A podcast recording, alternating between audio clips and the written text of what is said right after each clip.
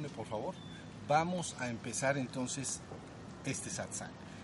Pero algunos de ustedes, no todos, estuvieron en un satsang aquí mismo hace 15 días, el día 16 de agosto. Entonces, ahí empezamos a platicar sobre un tema que considero ya ahora muy importante de desahogar, es decir, cuál es mi misión y trabajo en el mundo, que tiene que quedar perfectamente claro. Lo tengo que decir yo para que entonces se entienda en su justa dimensión. Entonces, en aquella oportunidad simplemente di algunos parámetros globales, vamos a decir. Si ustedes estudian eso que se dijo ahí, se partió en tres etapas. En la primera etapa entonces hablé de los tres objetivos que yo de alguna manera busqué lograr como parte de esta misión en el mundo. Luego, en el segundo, ¿no? Primer, en la primera parte, en la segunda parte entonces hablé de mí, ya como avatar y descenso en el mundo. Y luego, en tercer lugar, entonces hablé y dije que, que se podía esperar en el futuro, ¿no? Derivado de haber realizado esta misión y trabajo en el mundo. Así se dividió la plática. Una plática pequeña que contenía esas tres partes. Entonces ahora busco profundizar en la primera de ellas. La primera de ellas es de alguna manera, cuáles fueron los tres objetivos que se buscaron realizar, ¿no? Como parte de mi misión y trabajo en el mundo. Miren, en realidad estos tres puntos son los siguientes. Número uno, lo que se buscaba era demostrar que el conocimiento espiritual verdadero que se ha revelado a la humanidad en todos los tiempos y en todos los lugares es el mismo. Eso se buscaba de alguna manera demostrar. Luego, en segundo lugar, entonces se estaba buscando llevar ya ese conocimiento espiritual al terreno de la ciencia, es decir, buscar unir este conocimiento espiritual verdadero, ahorita van a entender por qué digo verdadero, entonces a la ciencia, para que la ciencia pueda estudiarlo y se pueda unir espiritualidad verdadera y ciencia, asunto muy importante, quitando las creencias. Y número tres, entonces, ya que logré el objetivo 1 y el objetivo 2, porque se lograron así, en ese orden, el objetivo 1, luego el objetivo 2, me empecé a hacer cargo del 3.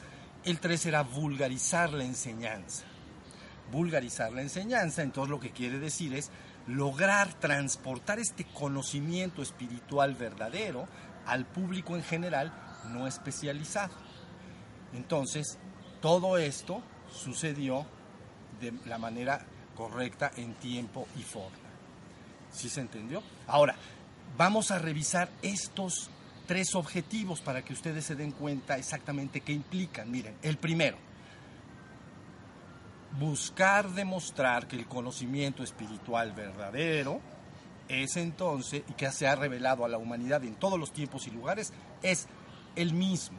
Esto quiere decir que imaginen que los llamados avatares o descensos, los llamados mesías o tristos o salvadores, o los llamados pasos o voceros de la serpiente emplumada, o llamados grandes místicos y santos de la historia, siempre han estado desahogando una información que se considera revelada desde el punto de vista que un hombre en el mundo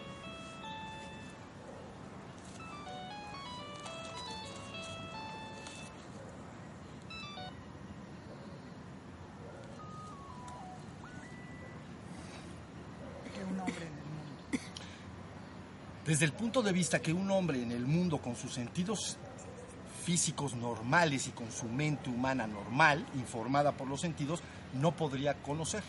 Entonces por eso se le llama, de alguna manera, está siendo revelada, ¿no? Se revela por estos hombres, que somos, son hombres como cualquiera de nosotros, que por, por alguna razón se contactaron con esta conciencia divina, ¿no? Y entonces después de haberse fundido con esa conciencia divina, tienen a bien informar a la humanidad algo de lo que han vivido y experimentado ahí. ¿Sí? se- ¿Sí? Bueno. Ahora, para darme a entender bien, voy a usar dos metáforas. Me encantan las metáforas, porque dicen mucho con imágenes muy simples. Ya lo comentaba en Casa de los Cuatro Rumbos hace una semana. Dije, imagínate que este conocimiento verdadero, ahorita van a entender lo que quiere decir verdadero, este conocimiento espiritual verdadero se asemeja, no importa dónde se haya entregado, en qué tiempo y en qué lugar, se asemeja al mismo regalo idéntico. Es un regalo idéntico. Siempre es el mismo regalo.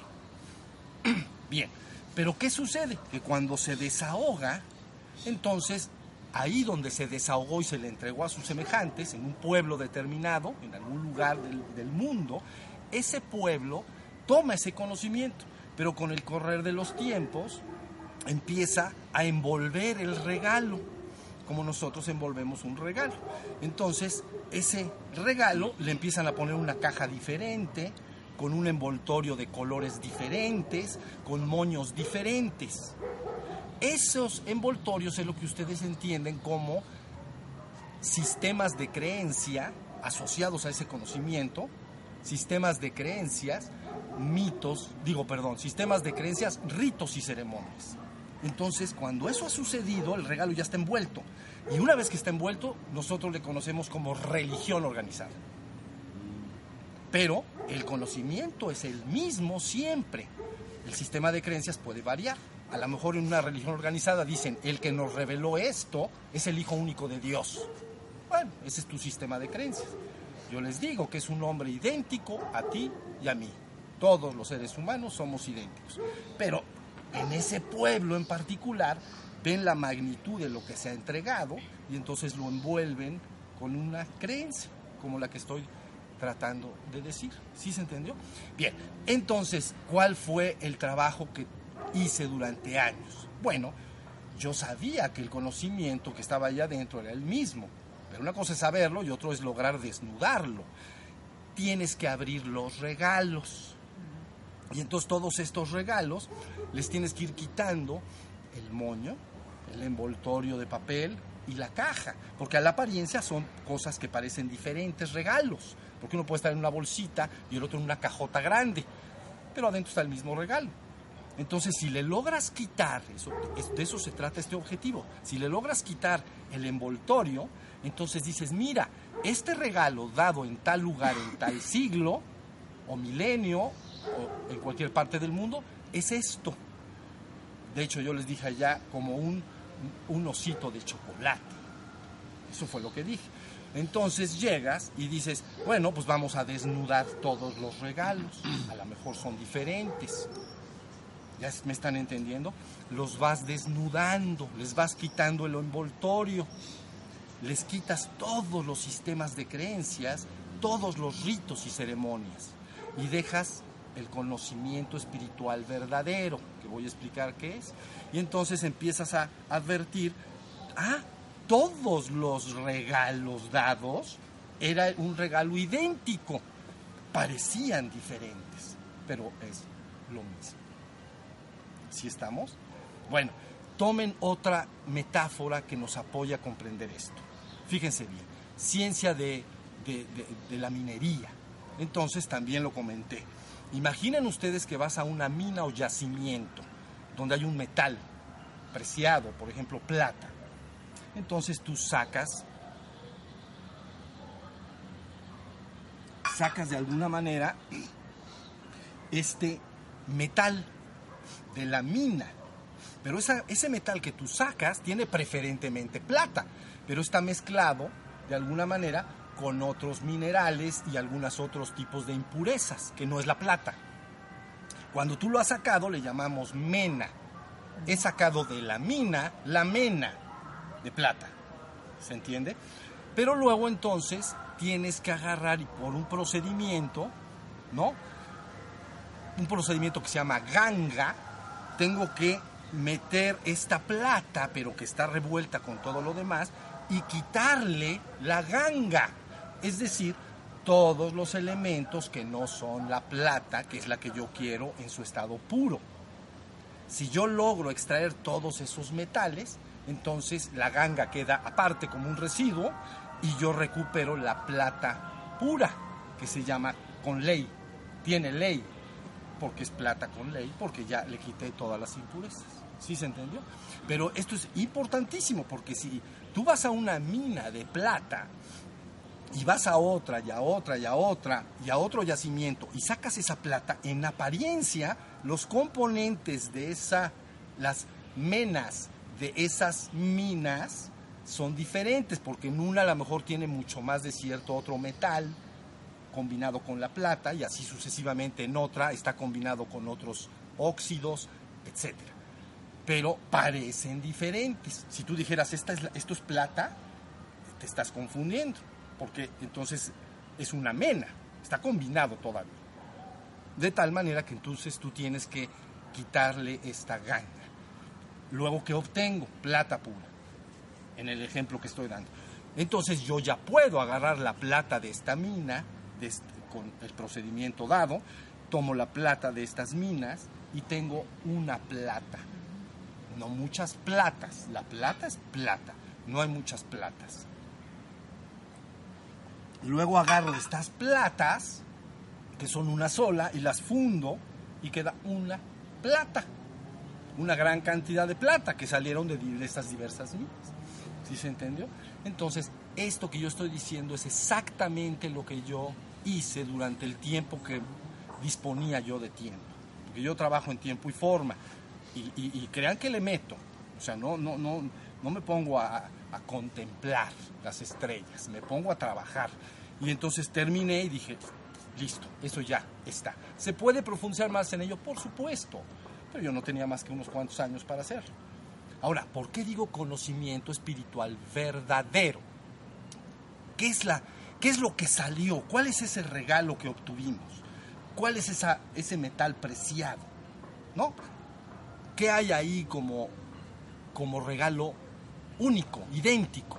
Entonces, ustedes actualmente ya lo conocen como gráfica de las dos vías del sendero espiritual de Sofía. Eso es lo que salió. Ese es el regalo dado a la humanidad. Entonces, quiere decir que el regalo que se entregó en todas las tradiciones espirituales importantes del mundo contienen estas dos vías. ¿Sí? Una vía que le hemos llamado vía para el despertar de la conciencia espiritual y entonces la otra vía para, en concordancia un poco con la terminología de alguna manera de las religiones la creación del cuerpo de luz. Entonces, ese es el regalo que se te está dando. ¿Sí? Ahora, ¿por qué digo conocimiento espiritual verdadero? Porque ellos, ese regalo te, ofrece que llegues hasta la conciencia divina. Tiene la capacidad para llevar al ser humano desde su conciencia actual, desde, su estado actual normal y natural, hasta fundirlo con lo divino es un sendero que te conduce de regreso a lo divino. A eso yo le llamo conocimiento espiritual verdadero. Quiere decir que si a ti se te ofrece otro conocimiento llamado espiritual y tú lo estudias y examinas y no te lleva hasta el reino divino completamente, yo no le llamo divino, no le llamo verdadero, porque te tiene que llevar hasta la verdad completa. Tienes que develar el misterio y conocer la verdad completa de lo que tú eres. Tú eres la divinidad. No eres menos ni lo puedes ser. Puedes creer que eres otra cosa, pero no puedes serlo. Tú eres la divinidad. Eso es lo que han dicho todos los descensos, verdaderos. Pero hay muchísima información y muchísimos, vamos a llamar entre comillas un poco, senderos espirituales y caminos. Entonces tú los examinas y dices, no, este no llega hasta allá. Ese trabajo también lo tuve que hacer. Tuve que explorar en, terminología de las universidades de religiones, estudian alrededor de 33 religiones oficiales. Entonces tuve que examinarlas todas. ¿Sí se entendió? Y entonces dije, esta paloma sí llega al reino divino. Tiene un sendero espiritual para el reino divino. Esta también, esta también, esta también, esta también, esta también. Esta no, esta no, esta no, esta no, esta no. Entonces Místico Sofía rescató básicamente nueve, ¿no? Realmente ocho, porque el Zen es un budismo, pero se le distingue tanto que lo puse como parte de algo separado. Pero dije, estas nueve de las 33 sí te conducen al reino divino. Tienen el poder suficiente para lograr lo que te están prometiendo. Entonces queda ahí desahogado, culminado el primer objetivo que me tracé, demostrar que el conocimiento espiritual verdadero, revelado a la humanidad en todos los tiempos y lugares, es el mismo. Es el mismo regalo. ¿Sí estamos? Bueno, luego, tan pronto lo terminé, dije, ok, vamos a lo segundo. Entonces lo segundo era necesariamente en una civilización con la nuestra, lograr fusionar o unir, vamos a decir, el conocimiento espiritual, por eso se llama conocimiento, el conocimiento espiritual a la ciencia. Tienes que entregar todo este conocimiento rescatado, este regalo que has rescatado, lo tienes que poner en manos de la ciencia para que la ciencia lo pueda estudiar y pueda de alguna manera verificar ellos que efectivamente se logra lo que se está diciendo. No que tengo que creer en cosas. Si tú dices, por ejemplo, como dije hace un momento, es que en esta religión dicen que tal persona es el hijo único de Dios. Bueno, a eso a la ciencia ni le sirve ni le importa. Dice, bueno, pues ellos creen en eso y otros creen en otra cosa, ya. Pero el conocimiento espiritual rescatado que tiene estas dos vías, logré desnudarlo ahora de la terminología religiosa. En el paso anterior no, respeté la terminología de estas religiones, hablando de términos como nirvana, si se entendió, o términos aplicados en estas tradiciones. Así está en místico Sofía, respetando la terminología que ahí se usó. Pero en el siguiente paso había que quitarle completamente todas esas palabras, porque la ciencia tampoco puede hacerse cargo de palabras como nirvana. Y sí se puede hacer cargo de palabras como conciencia, atención, divagación, percepción. De eso se puede hacer cargo. Lo que no se puede hacer cargo es que diga samadhi, nirvana. si se dice, ¿qué, viene siendo eso? Entonces había en, ese, en el siguiente paso, para unir espiritualidad verdadera y ciencia, había que desnudarlo ahora, en un ejercicio posterior, de toda esa terminología de las tradiciones espirituales. Entonces se vuelve un lenguaje que todos podemos entender. En cambio, si alguien dice nirvana, otra persona puede entender otra cosa. En cambio, si dices atención, conciencia, percepción, una vez que entiendes lo que la palabra quiere decir, todos estamos entendidos que ya entendemos lo que se está diciendo. Entonces la ciencia puede tomar este conocimiento y puede empezarlo a estudiar. De hecho, se avanzó o avancé, creo que eh, prácticamente hasta el final, y sí, puedo considerar hasta el final, en la vía del despertar de la conciencia espiritual. Se trazó una especie de mapa para que la persona en su experiencia empírica pueda ir avanzando en este despertar de conciencia hasta el reino divino, hasta fusionarse con la divinidad o el absoluto. ¿Sí, ¿Sí, sí me estoy explicando? Queda ya un mapa. Esto es muy importante porque un mapa, recuerden que lo puede seguir la ciencia. Puede decir, bueno, aquí se está diciendo, ya no con palabras de las religiones, se está diciendo que el hombre vive en este estado ellos le llaman dormido, pero es un estado de divagación, distracción, ta, ta, ta. Ah, ok. Y empieza el mapa. ellos dicen que hay que estar atento. Ah, ¿y cómo? Entonces se va siguiendo el mapa. Bueno, yo dejé explicado debidamente en la experiencia del despertar y en las pláticas de Shiva Shambho, básicamente el recorrido hasta el reino divino o el absoluto. Segundo objetivo o segundo el segundo objetivo que me había trazado estaba cumplido. Entonces le puse una paloma. Pero entonces me tuve que seguir con lo que sigue. Quién sabe después, yo digo que ya acabé y siempre digo lo mismo. Y entonces resulta que me voy al tercer objetivo. ¿Cuál es el tercer objetivo? Vulgarizar la enseñanza. Lograr ahora eso rescatado en el objetivo 1 y llevado al objetivo 2, descenderlo al objetivo 3 para vulgarizarlo, entregarlo al gran público en general no especializado en el tema. No tienes que ser un doctorado en religiones, ni en espiritualidad, ni en psicología para entenderlo. Lo puede entender cualquier persona. yo calculo niños de 8 o 10 años para arriba lo pueden entender. Entonces se tuvo que hacer un ejercicio nuevo. Ese sí les tocó a ustedes porque es de muy reciente a la fecha, de muy pocos meses para acá. Me, me vi con la necesidad de descender ahora ese conocimiento a metáfora. Primero explicarlo en peras y manzanas. Entonces sacaron, se salieron unos audios y videos. Pero luego ya esas peras y manzanas había que bajarlo más. Y entonces me vi en la necesidad de generar algunas cuantas metáforas, ¿no? Metáforas tales como este, comparar al ser humano como si fuera un edificio de tres pisos y un penthouse, o metáforas como ver el sendero espiritual de todas las tradiciones espirituales del mundo como la escalera eléctrica de un centro comercial, o explicar verdades bien profundas como la relación existente entre la trascendencia y la existencia usando simplemente una lámina de acero. Y decir, aquí está la lámina, de este lado está la trascendencia o lo divino, el penthouse, y de este lado está la existencia, donde ahorita el hombre se percibe a sí mismo, es decir, el piso 1, 2 y 3. Esas metáforas, crean, son bien complejas para llegar a ellas. Ya que llegas a ellas dices, no, pues está facilísimo, me lo hubieras dicho desde el principio así. Sí, pero, pero hay que llegar a la metáfora. Esa fue exactamente la historia. Entonces, ahí tienen que se fue logrando estos objetivos en tiempo y forma. Yo considero prácticamente haber acabado con esos objetivos. Algo va a pasar, pero es diferente. Quiere decir que ahora sí la humanidad puede disponer, como lo he dicho en otras oportunidades ya, de un solo conocimiento espiritual. Número dos, la ciencia puede estudiarlo finalmente con un objeto de estudio.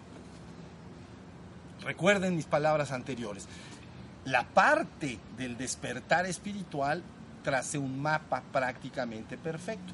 Del otro lado está una vía que es un poco más complicada para que la ciencia la estudie. Se llama la creación del cuerpo de luz. Pero entonces, ¿qué se hace ahí? Ahí rescatas todas las técnicas psicofísicas o energéticas que han usado todas estas tradiciones para avanzar en el sendero espiritual. Técnicas psicofísicas o energéticas son respiraciones físicas, transmutación sexual y todo eso. Todas las prácticas que se hacen para avanzar por la vía del despertar de la conciencia digo, perdón, de la creación del cuerpo de luz. Entonces se rescatan las técnicas psicofísicas y luego también se rescata el efecto que tiene el usar esas técnicas y prácticas en el organismo humano. Entonces la ciencia también lo puede estudiar, pero ahí hay un gran trecho que la ciencia tendrá que trabajar. Porque va a decir, ok, ¿qué están ofreciendo estas tradiciones espirituales? Todas estas prácticas psicofísicas. El otro lado ya es un mapa, eso nomás hay que seguirlo pero de este lado tengo técnicas psicofísicas. Mira, estos bailan, ¿no? Hacen mitotl y bailan.